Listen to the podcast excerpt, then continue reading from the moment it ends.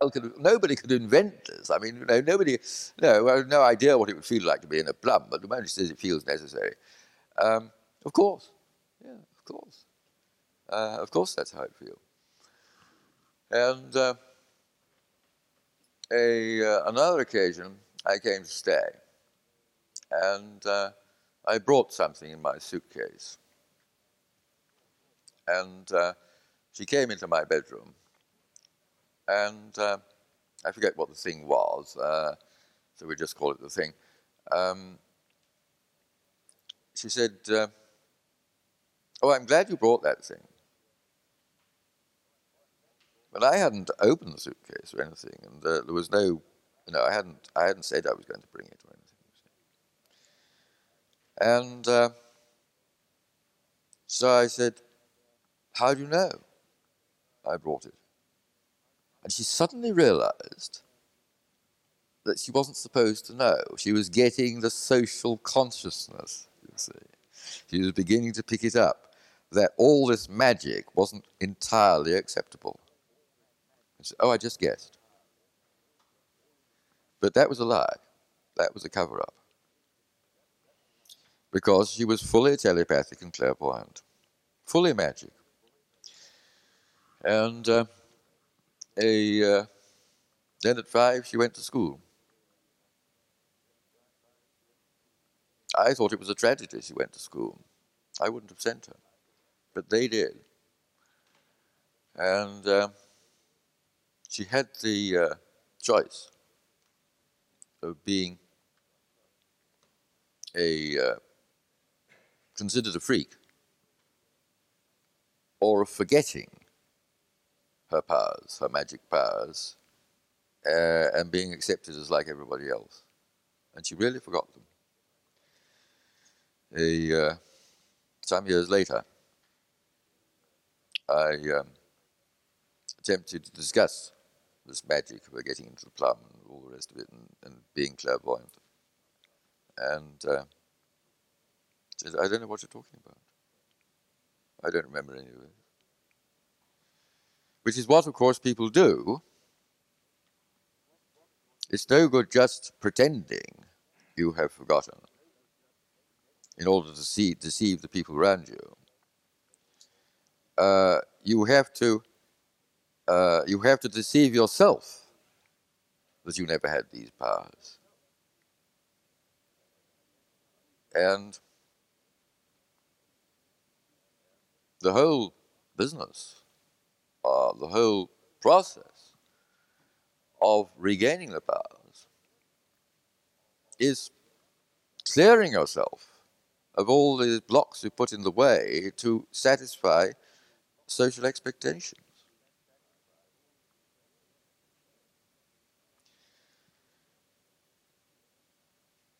We all have these powers, but in most of us they're buried so deep that are inaccessible. Uh, I, I remember stage by stage how my powers were buried because I was very magic as a, little boy. And um, a, uh, because I spent so much, I, I, I knew, you see, that I, I, I, I, well, I knew that I mustn't tell people because that was when they punished you and that's when they said this is a very naughty thing to have and you don't really have it and this sort of thing. And um, I, uh,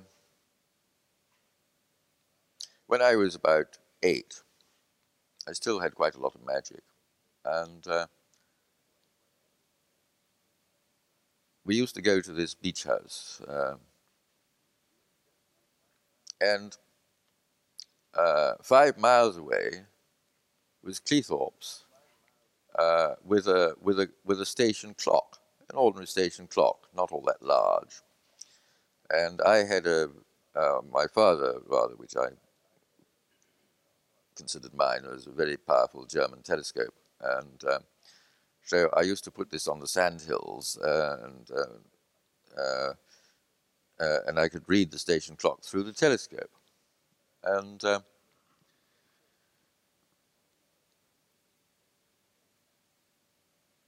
so people say, well, what's the time? I say, oh, I um, just look at the station clock. Yes, well, five past three.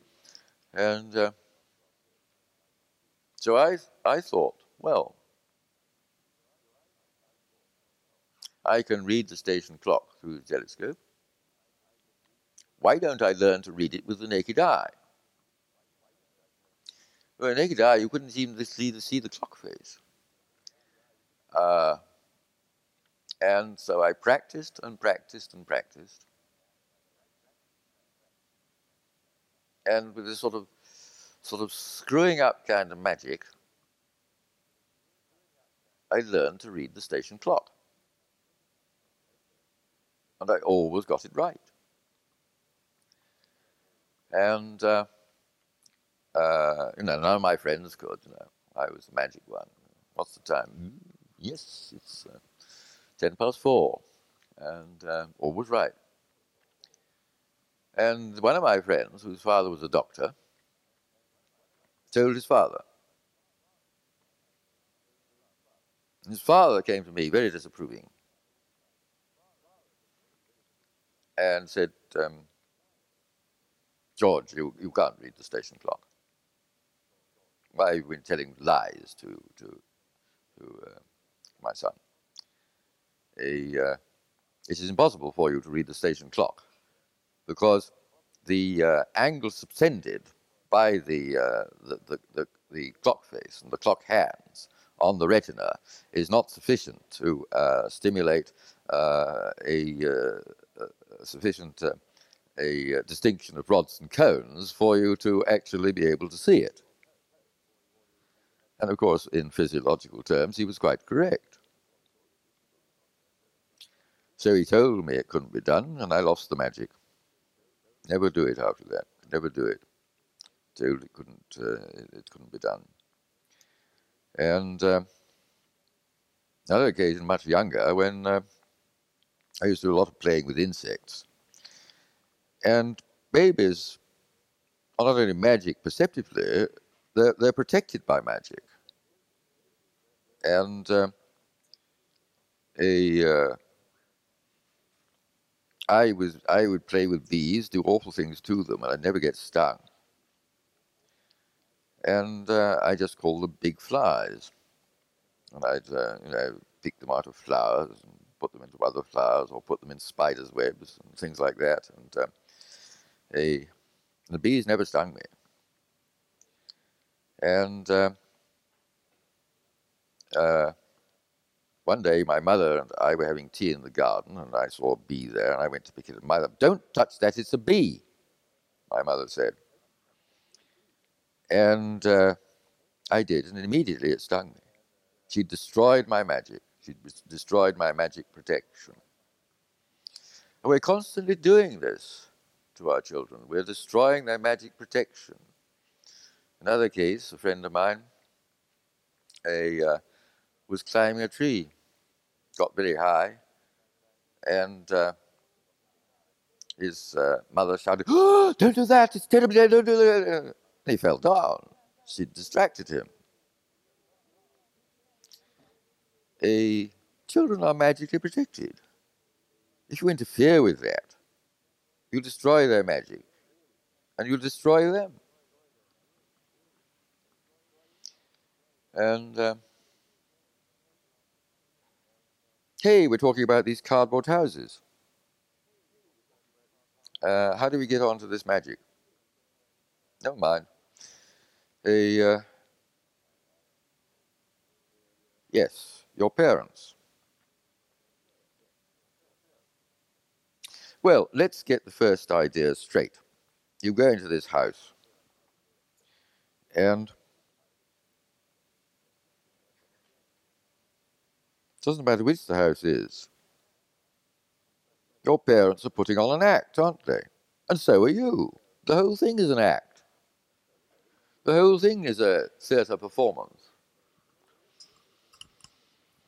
And uh, these reduplicated houses, of course, tell you, they make you see it's a performance. But for, before you see it, you're not supposed to see it's a performance. You're supposed to think it's real, whatever that may mean, you see. You're supposed to think it's not the theatre, it's real life. But real life and the theatre are the same thing. It's all a performance. It's all theatre. All with props. The props we've constructed ourselves. And um, so the last thing about this is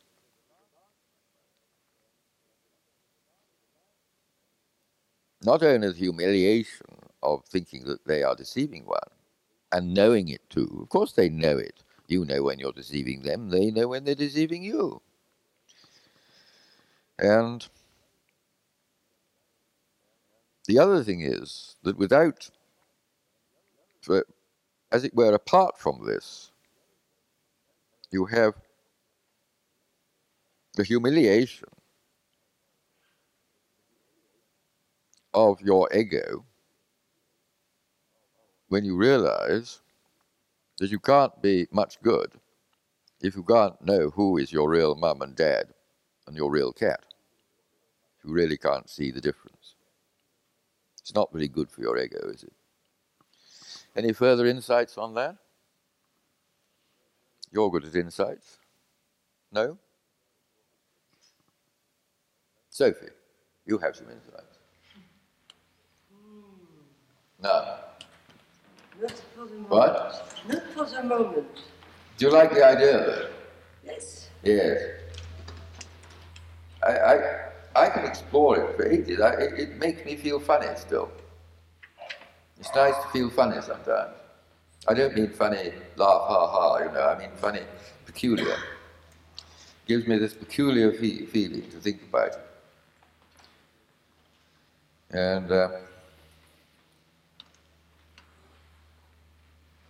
like all dreams, it's a realization uh, of, uh, of, what it, of what it's really like. And by the way, uh, in psychiatry, we analyze dreams. Say this is symbolic of that, and uh, the steps are symbolic of sex, and the fireplaces and all of it. And uh, because every every character in a dream is, of course, oneself.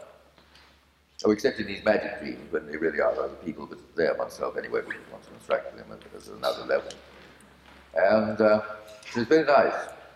I have three dreams in, uh, in the lion's teeth, which were really dreamt. And uh, a, uh, they're very funny, very interesting dreams. And um, a, it's, very, it's very interesting uh, how all these characters in the dreams are me, because it's, a, a uh, it's very instructive. And um, a, and, and they make very good reading. They're very amusing stories as well, um, as well as being very, uh, very instructive. And um,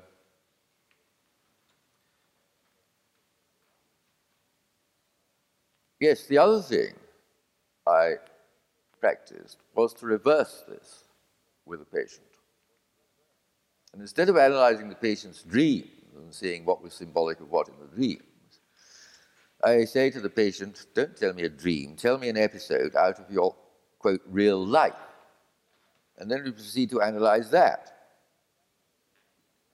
And it is exactly the same as analyzing the dreams. It tells you all the same things about the person. It's very nice.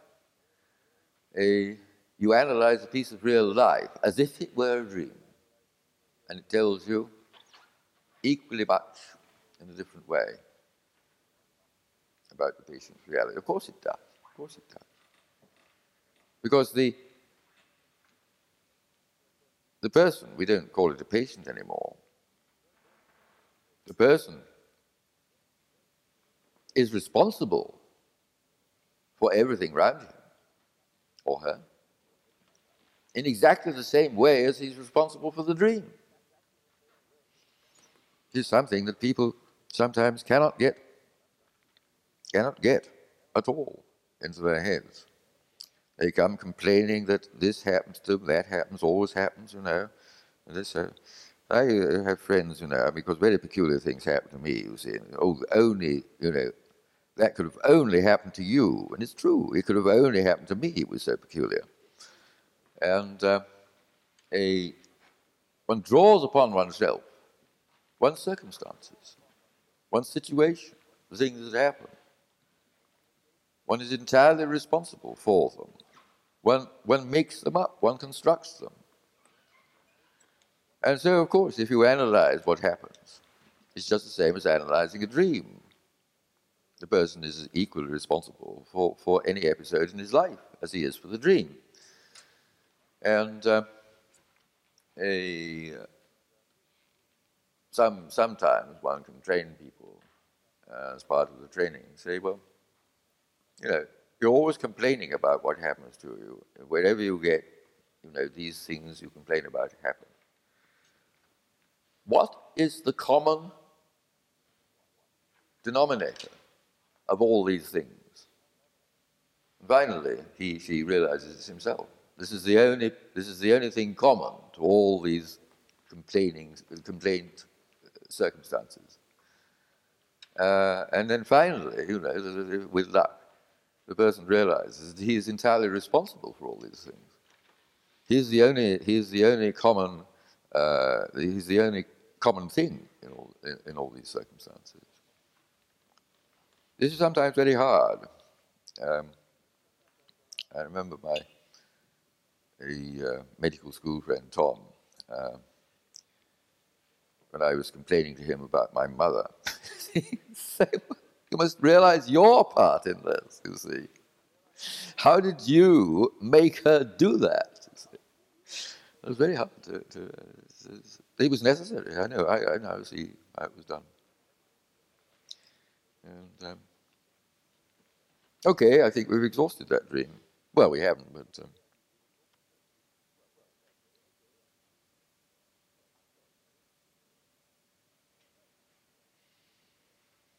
right. It's very near the end now.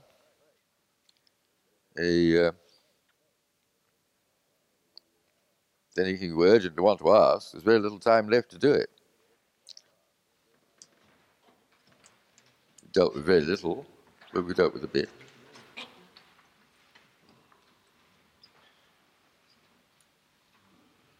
Is there, is there still room for a question? Is there room for a question? Is there still room for a question? Can I ask some questions still? You can ask them. I may not answer them. Well, of course. Okay. Well, I'm still very much interested in the way in which time, in a sense, is generated in your system. And I think several others whom I heard are interested in the same question. And whom you heard? Where did you hear them? I beg your pardon? Who, where did you hear them? Here? Yes, here. People here, yeah. Yes. And um, in you write. Now, never mind about anybody else. I mean, um, you are asking, never mind about others, yes? Hmm? Yes.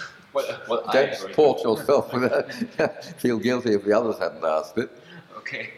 And um, you, in, in, laws of form, you are developing time uh, by going through the algebra and arriving at the forms with reentry. Mm. The first time, you call it later, mm. only two can play this game. Uh, in only two can play this game, you are hinting at several journeys of the sort you have described one in laws of form. And you are hinting that the ordinary physical time only is developed after several such journeys. I think I'm being more than hinting. I think I'm being quite explicit. I say the time in which we uh, call uh, the physical existence is the third time. Yes, but I've never I'm met not anybody. Hinting. I, am saying, yeah. Yes, but I've never met anybody who read your work who was able even to uh, exchange a few opinions with me about the first steps from the first to the second time. So uh, it might be useful if you could give us an idea how this journey is continued, because you're probably the only guide for this journey at the moment. Very hard, actually, for people to. So. It's very hard for people to um, think about time, and um, a, why should it be so hard? It is. Uh, this whole business of you know the future and the past uh, a, being entirely linguistic, um, although we see it's true, uh, we have this extraordinary thing about time. Even in my cot, I had this thing about time. You see, uh, a um, oh, we were talking about this at at, at mealtime, uh, some mealtime. So, in fact, I haven't. Did I say this generally about uh, uh, the time, the experiments with time I did in my cot? No. Uh, well, I. Uh, while I was still in my cot, I started uh, thinking about philosophical questions. Uh, and one of the ones was that uh, how did I know that anything in what I considered I remembered from the past, how did I know it really happened? And this was before I could talk. And um, so I decided that um, because I never thought with words. I don't now. Well, I, I, I no, I don't, I don't think I do. No, uh, uh, words are a foreign language to me. My own language is a foreign language to me. That's why I write it so well and speak it so well, because I, I, I am fully conscious of what I'm doing. Um, I've never used words to think with. I've always had other means of thinking, and so it didn't make any difference. You see, I, I still had these means while I was in the in the cot, and. Um, so I thought, well, how is it, you see? How, how do I know that uh, what I remember actually happened? Because I realized that it would be equally um, plausible um, a, uh, to think I, I had just been created this very moment with all my memories. And so I thought, how can I devise an experiment to see whether it's one or the other? of course, uh, I, I, I uh, considered many such questions,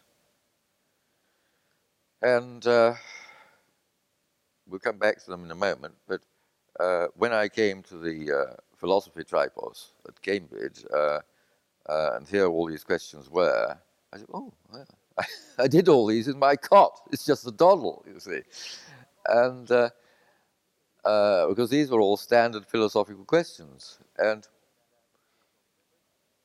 so I um, decided to experiment uh, to see if I can glean anything from the um, uh, from there's very little a baby can experiment with, and mostly it uses its own body. And so I made a little noise. Huh! And then see if I could sort of grab hold of the memory somehow and, and make sure that I, I really knew I'd said it.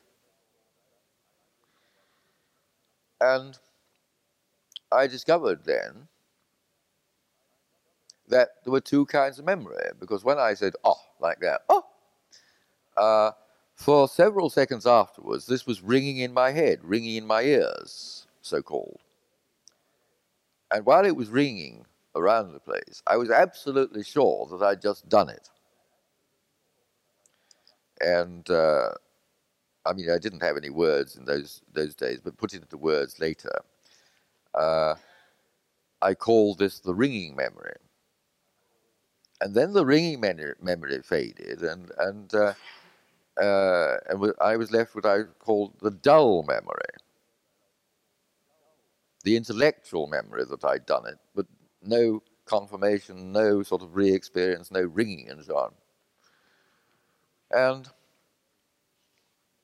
I thought, well, at least I've discovered two kinds of memory, but I can't really know that either of them is genuine. I might have just been created with the ringing memory. Uh, but the ringing memory seemed much more real than the dull memory. Uh, that was that was further away, and uh, that might well be somebody else, and um, or not there. And of course, these are philosophical questions, which I learned later, just, uh, realized later that uh, there's no there's no answer to these questions that um, a cannot be asked because they don't have answers, because there's no way of deciding this. And uh, later on, uh, of course, you have uh, uh, I, I considered, well, how do I know that um, a, this boy I'm playing with has the same now as I have? I mean, he, he might have an hour, uh, an hour, uh, an hour later, you see, and I'm playing with his past. Or he might have an hour, an hour, an hour earlier, and I'm playing with his future. And neither of us can ever know, because while I'm playing with his future, he's playing with my far, past. Now, all these are questions which are not verifiable. There, there's no way of answering, and so they're not real questions. And uh, but human beings do have this propensity to ask them. And then, if they don't realize they're not real questions, they spend the rest of their lives being philosophy, or being philosophers. And um, a, uh, another, of course, uh, and a way of uh, generating philosophy is um, uh, when the it's it's it's it's equivalent to uh, the government instead of telling everybody to get up an hour earlier, it says put your watches on an hour. You see, and everybody falls for the trick. And uh, so, if you're doing something your mother doesn't like, you see, she won't just say, "I don't like that." She will say, "It's bad." Ah, there's a quality she's given it, you see. And now you're looking for this quality, you see, which isn't there, because uh, good means pleasing to mummy. Well done, yes. Am I going on too long? No. Okay, right. Uh, good means pleasing to mummy, and bad means mummy doesn't like it. But if, if if mummy just said, "Oh, I like that and I don't like that," uh, I might see, well, you you might not like it, but I do. So she wouldn't have any control. So to give herself this control, she gives the she gives the act or whatever it is, the fictional quality, bad. I go, oh well, what's this about it? What's this makes it bad? You look for this quality. It isn't there. It's just mummy doesn't like it. But she said that's bad. So she's now externalized her dislike into the object. And now this is much more effective because uh, the child is now extremely confused. And um, a, uh, if it grows up uh, into an ethical philosopher, a, uh, it, if ever her searching for these qualities, good and bad, you see, um, which aren't there. And thus the whole industry called moral philosophy uh, is invented. And um, so there we are. Um, that seems a good note on which to um, begin to end the proceedings. Yeah?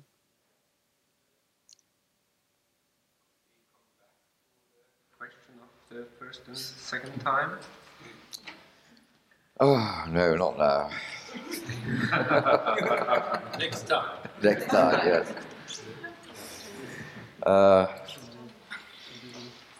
I'm sorry. Yes, I was going to talk about that, wasn't I? I'm sorry. Um, yes, maybe, uh, maybe a little. Um, yes, it's all this business of. Yes, I, I, got sidetracked into the time experiments I did in my cot, and um, they're very interesting anyway.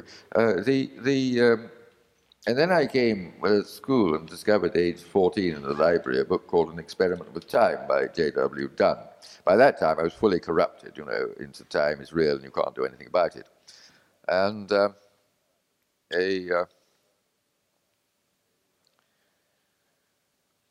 uh, I, I, I, saw this book, you see, for, for, for, months, and I didn't, I didn't touch it because how can you do an experiment with time?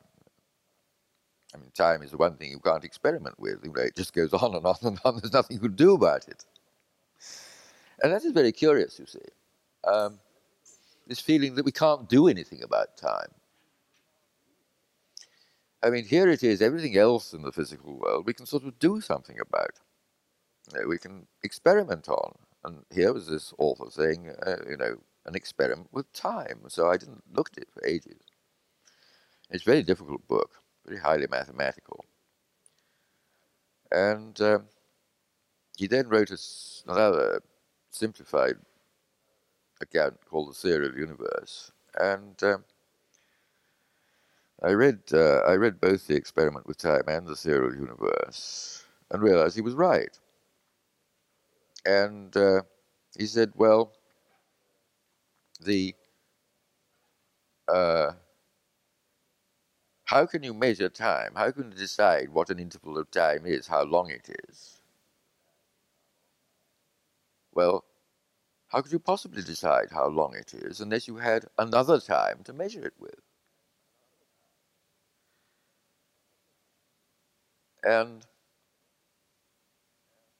then, to measure the intervals of the, of the second time you produced, these have to be measured with a third time.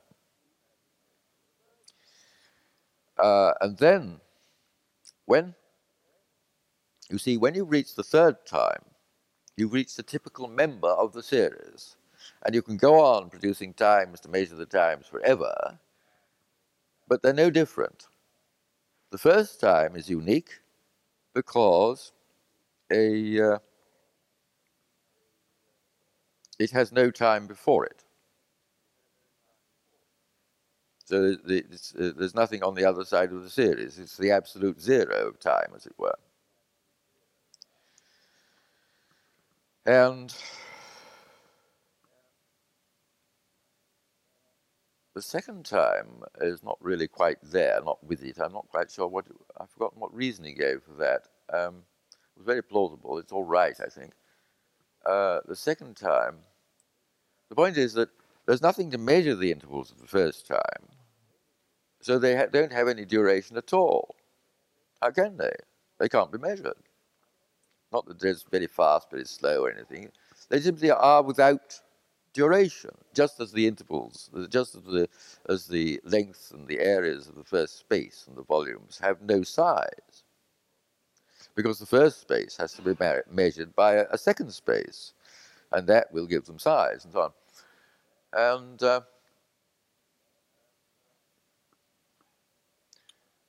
I can't remember exactly why he says, it's in the book, I mean, you can get it out and read it, it's probably gone, gone into German. Um, why he says that um, the second time is not yet quite typical. Uh, although it has a time both sides of it, I think I think he said something like, uh, since the second time is measuring the first time, and the first time doesn't have any any duration of its intervals, the second time isn't really uh, very convincing as a time. Uh, if you lived in the first time, I mean, it's no good. I mean, you wouldn't, uh, you know, your watch would have no intervals at all between its ticks. Uh, it wouldn't be any use whatever your first time. It all it, it, it only says, well, if it's one thing, it's going to be another. we know that anyway about existence, and uh, one damn thing after another.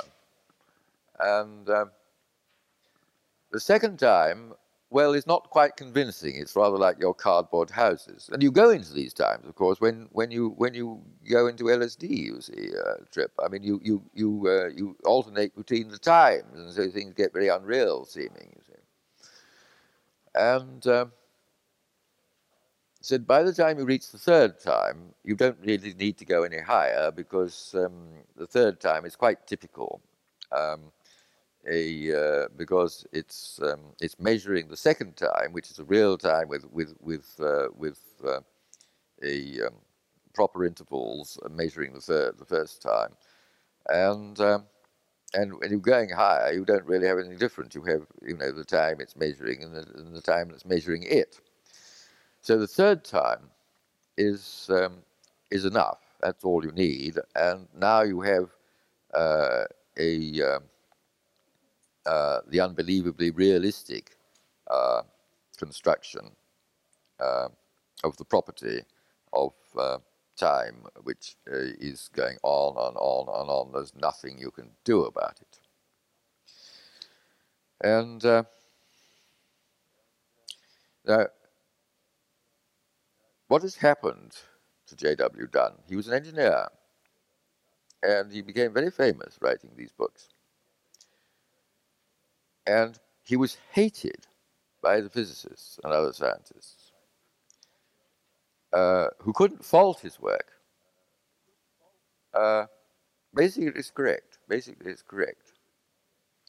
And um, he was also he's also talking. He also used it for for um, talking about dreams, and um, he basically got the idea, but not as simply as I have it or, or my predecessor, uh, that uh, the, the, future is simply unconfirmed. Um, uh, but he, he pointed out that you did dream about the future.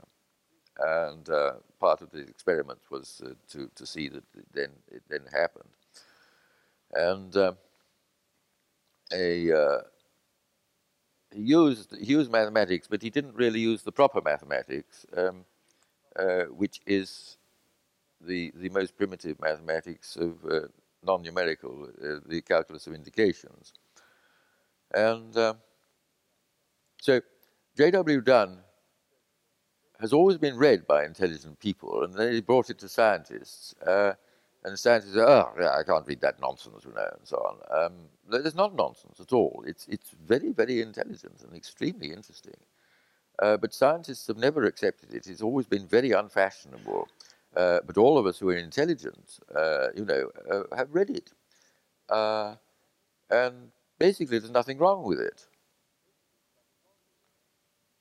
Yes? This was quite helpful, at least for me now, to mm. understand a little bit uh, for the first steps. Is it right to see the analogy for the second space mm. by using the recursive, or however one should call it, structure, the structure with the three entries, uh, from the first time in order, so to say, to, ori- to be oriented within space. But, so, uh, could you mm. explain a little bit Possibly. how we get the and Something you might do. Uh, is it true that then mm. the second space, first is discrete space, and mm. only the third space might be of a finer geometric structure? Mm. The point is that uh, it's, the, first space. You see, the the uh, the uh, borders have no length, the regions have no size. Doesn't mean they're very small or very large. They have no size. We haven't introduced size into the system. And to introduce size, you've got to have space to measure space, and, uh, and so it goes on.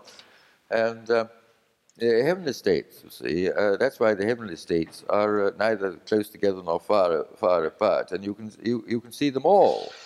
Once you come out into a temporal universe, you've blinded yourself.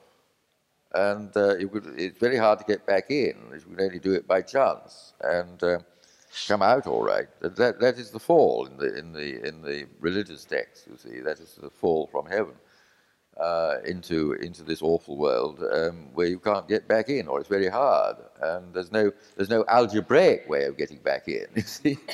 you've lost that. You've lost that. Uh, you're going to get back in by accident. And, um, but it's, um, I, I'm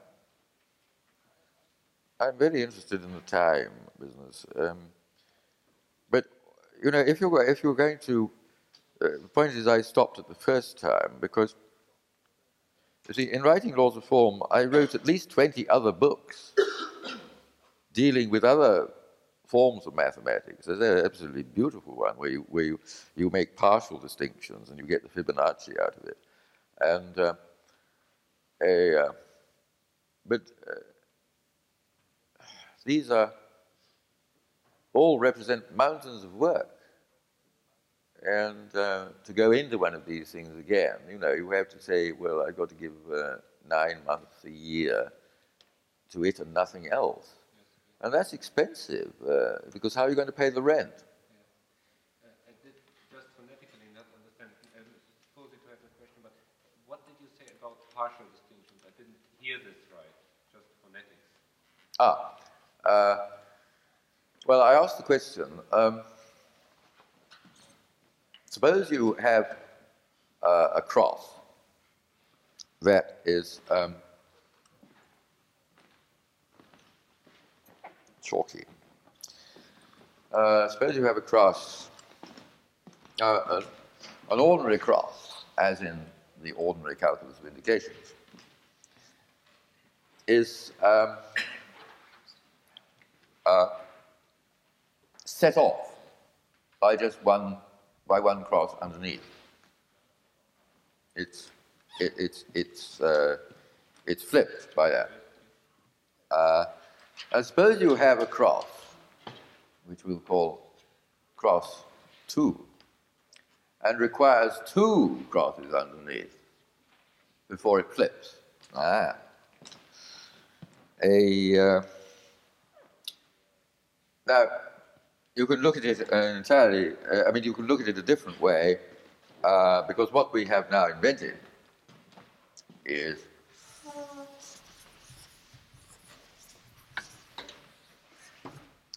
what we've now invented. We, we simply uh, need not have a number of crosses here. We can have uh, each cross is of half strength. And in fact, you can have any, uh, any numerical values you like, you see. Uh, and you can have uh, whatever it is, cross 20, you see, and then you have uh, crosses of various strengths underneath. Uh, and how do you, uh, can you um, reconstruct um, what would be expressions in the primary arithmetic? And the answer is you can.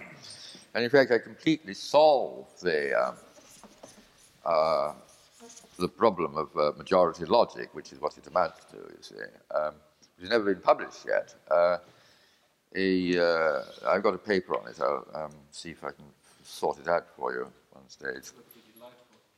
Uh, a, uh, you see, I mean, the, what I, what I wrote up in Laws of Form was only a, only a 20th of the mathematics that I discovered. I couldn't write 20 books, you see. I mean, it takes too long. And um, so, a, uh, what you do is you reduce the expression to an echelon. And A, B, C, D, E. And now, um,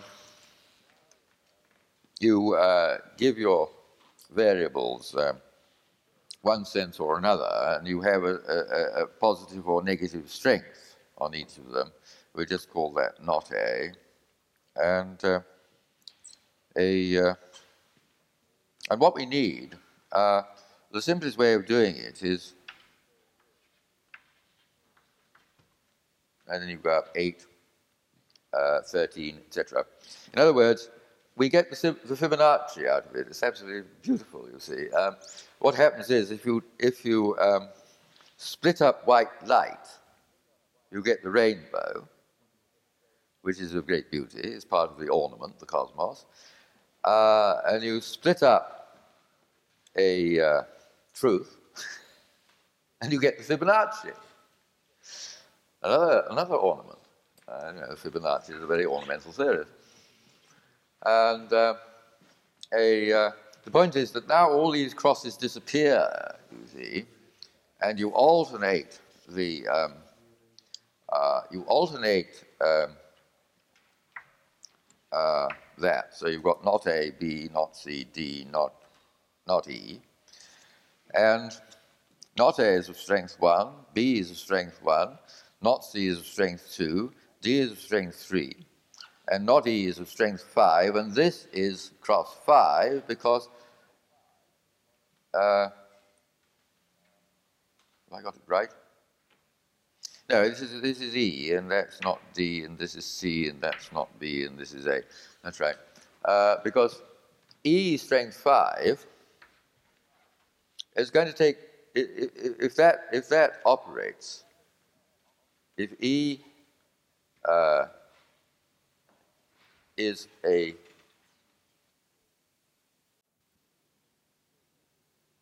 the, the thing is, uh, you know, there's a limited amount of uh, time in a human life and energy and magic um, to um, to actually do all this. And uh, a, uh, the the I had other things to do than mathematics, but um, a, uh, so I, I arranged laws of form uh, because that was going to be in chapter 11, and I had to decide uh, between that and the re-entry, and the re-entry is more fundamental.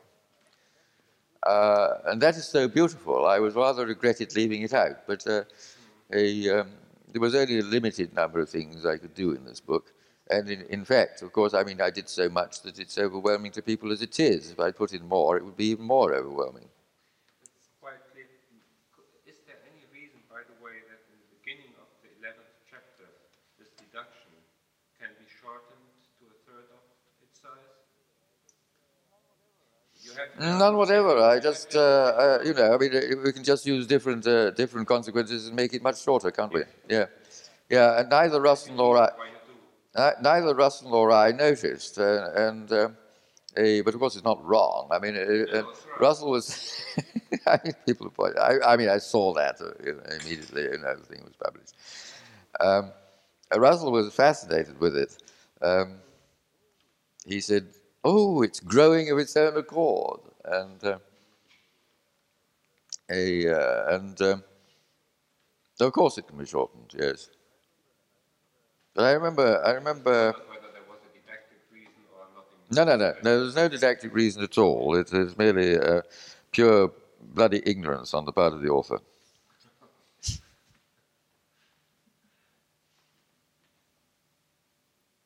So this made much clearer how the development of the notion of space might uh, take place. And Yes, yes. It's right a little bit with the first of these two ideas, not with the second. You know, I've made I've made uh, calculi of numbers with this system. Do you? Did you know?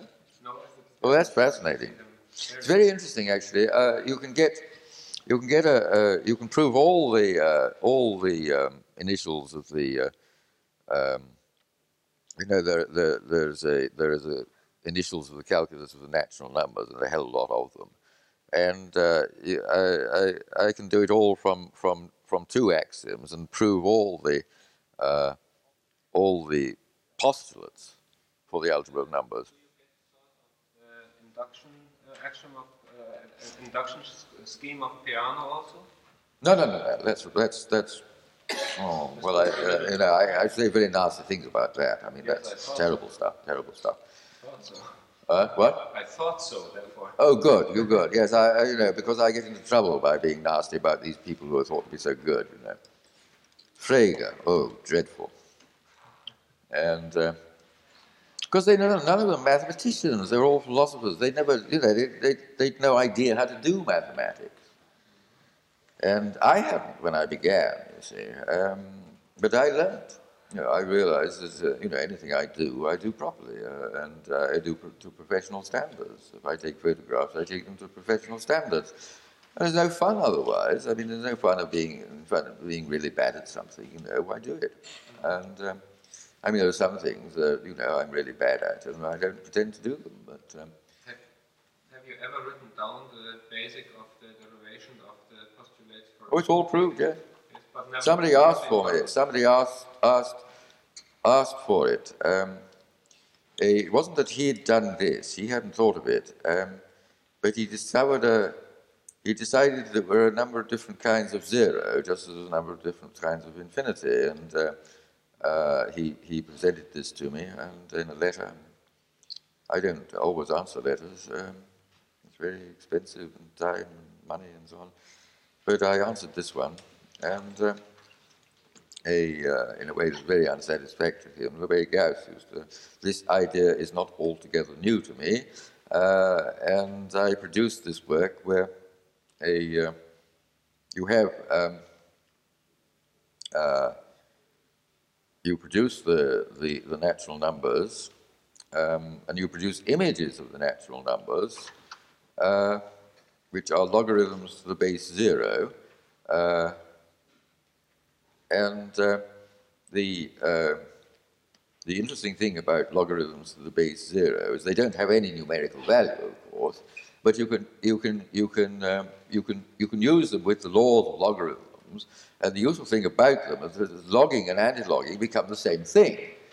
And uh, so you have a system of numbers, and you don't. I mean, I explain what they were, and um, you have various you have various forms of zero in the images of the numbers, which you don't use, which are not in ordinary arithmetic, because um, you, you, you, produce this marvelous simplification of arithmetic by, by uh, and you have two ways of um, of doing it. Uh, you can swap the numbers and the images around, just as you can with logic. You can swap one way of doing. You can swap, say uh, the mark is true and the blank is false, or you can say the blank is true and the mark is false, and you have two interpretations, both of which work perfectly well. And the algebra is exactly the same for both of them, and it's the same with this arithmetic. And then I introduced subtraction, um, a, uh,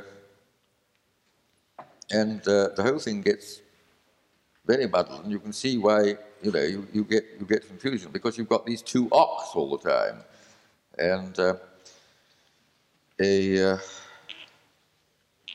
the interesting thing is that um, Lou Kauffman, Professor uh, Lou Kauffman, uh, professor of mathematics at the University of Chicago, we both we both uh, used the versions of my um, arithmetic using the using the calculus. What you, what you do is you see you use the calculus indications, and you constrain it so that you're not allowed to you're not allowed to condense because you're going to count the number of crosses, and that's going to represent your number or its image. You see, and uh, so you stop this condensation. Um, you add constraints to the calculus, which uh, means there's less you can do. Uh, and then you, you, uh, you find that in exponentiation, uh, you have, uh, you, you, you have condensation. And so you've got to decide which, which, which space you're in here. And anyway, it can all be, it can all be done.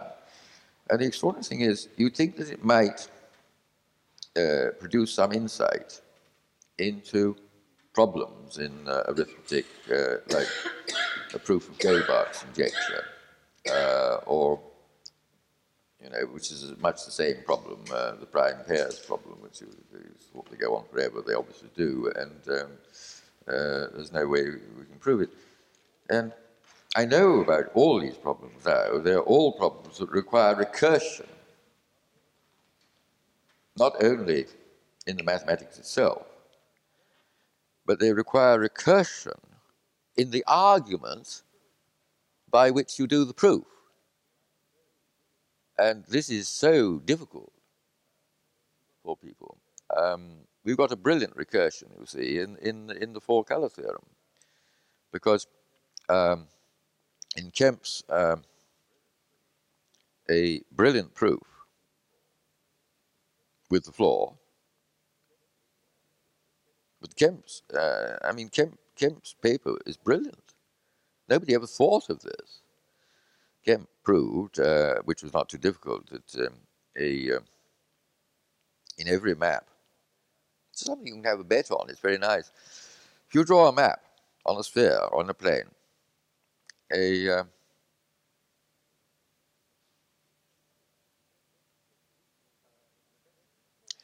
uh, the, the bet is in the form you draw me a map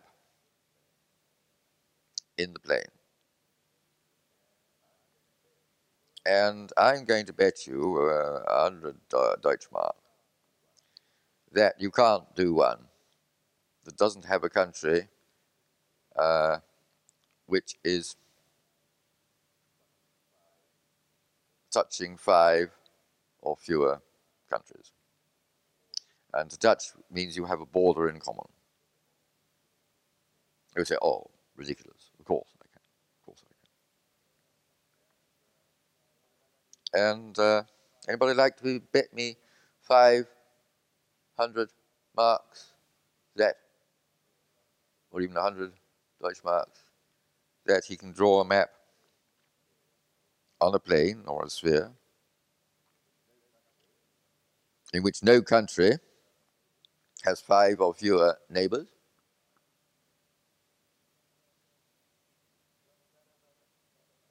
Do you understand what I mean? What I'm talking about? No. Okay, right. Here, here. Draw a map. Draw a map. Draw a map. Ah, see here, map. The three countries, four countries, five, six. Right. let's have a look here. We've got this country. How many neighbors has it got? And this one, four. Yeah. And this one, one, two, three, four. Uh, well, in fact, I don't think any country here has uh, more than five neighbors. Uh, and the problem is to draw a map which, in which every country has five has, has more than five neighbors. And uh, you think, well, it wouldn't be too, too hard to do this, you know. I mean, you just have a bigger bit of paper and draw a bigger map and so on. And astonishing as it may seem, because this is, this, is, this is the beauty of mathematics. I mean, it is, it is all part of the ornament, the cosmos. It is so ornamental. Um, and uh, it is true that however hard you try, you must have at least one country with five or fewer neighbors. And if you say we won't have any countries with a uh, less than five neighbors, then you must have at least 12 countries which have five neighbors. You can have, you can have countries which have lots of neighbors, but at least 12 must have only five neighbors. Now, isn't that interesting? Isn't it astonishing?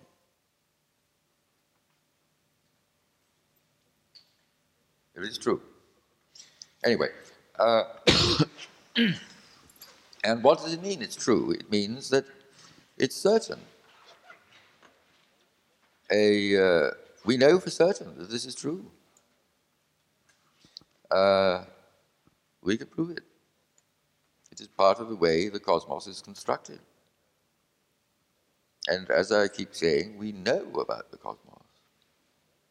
Not a matter of opinion. We know about the cosmos. And mathematics is one of the ways we, is one of the disciplines by which we know.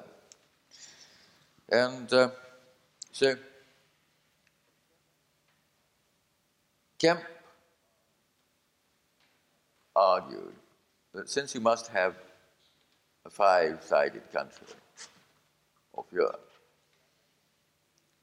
he decided that he would show how to color the map, beginning with, well, he used two sided, three sided, four sided countries, very easy. If you color them all, all the countries except that, then you can, he showed how you could color that one. He then thought he had shown how to color the, uh, the five sided country by using chains and changing the colors and, uh, and so on. And uh, a uh, for 12 years, his proof was accepted.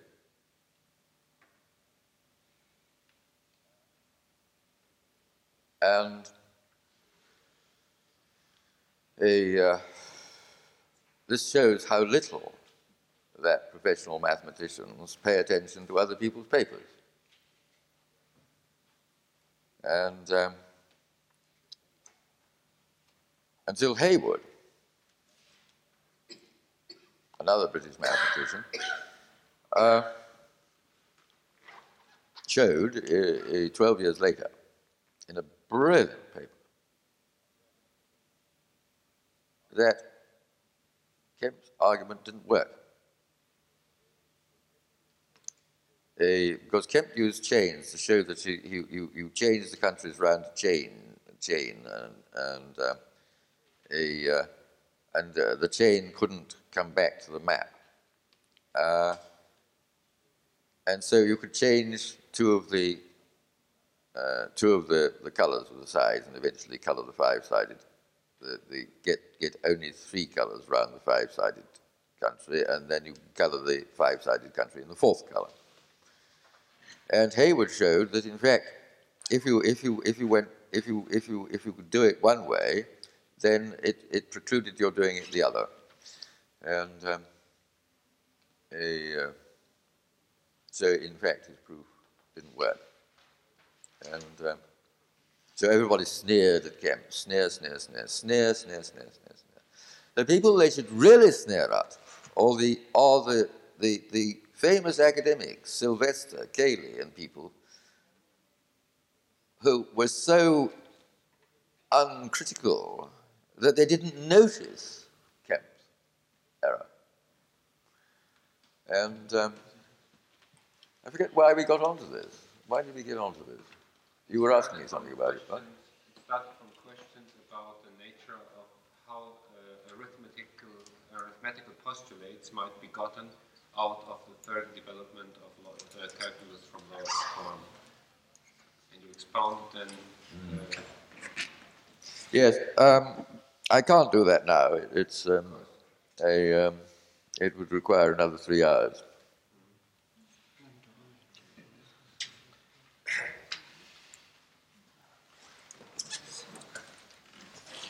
these constraints you spoke about, maybe one last question. Is it right that you need more than the development of laws of time in some sense really to give them? Because if you say you give constraints in your work with Kauffman or Kauffman's work uh, for the use of the calculus of indications, uh, in order to give such constraints, I think you have to go beyond the first time in the structural complexity. Possibly. What, what, what, what Kauffman and I uh, were astonished by was that it, um, it didn't help us solve these unsolved problems. Uh, although it gave great ins- insight into the way the arithmetic works. And um, a, it left them untouched, or there wasn't any way we could touch them with it. Thank you very much for answering so many questions.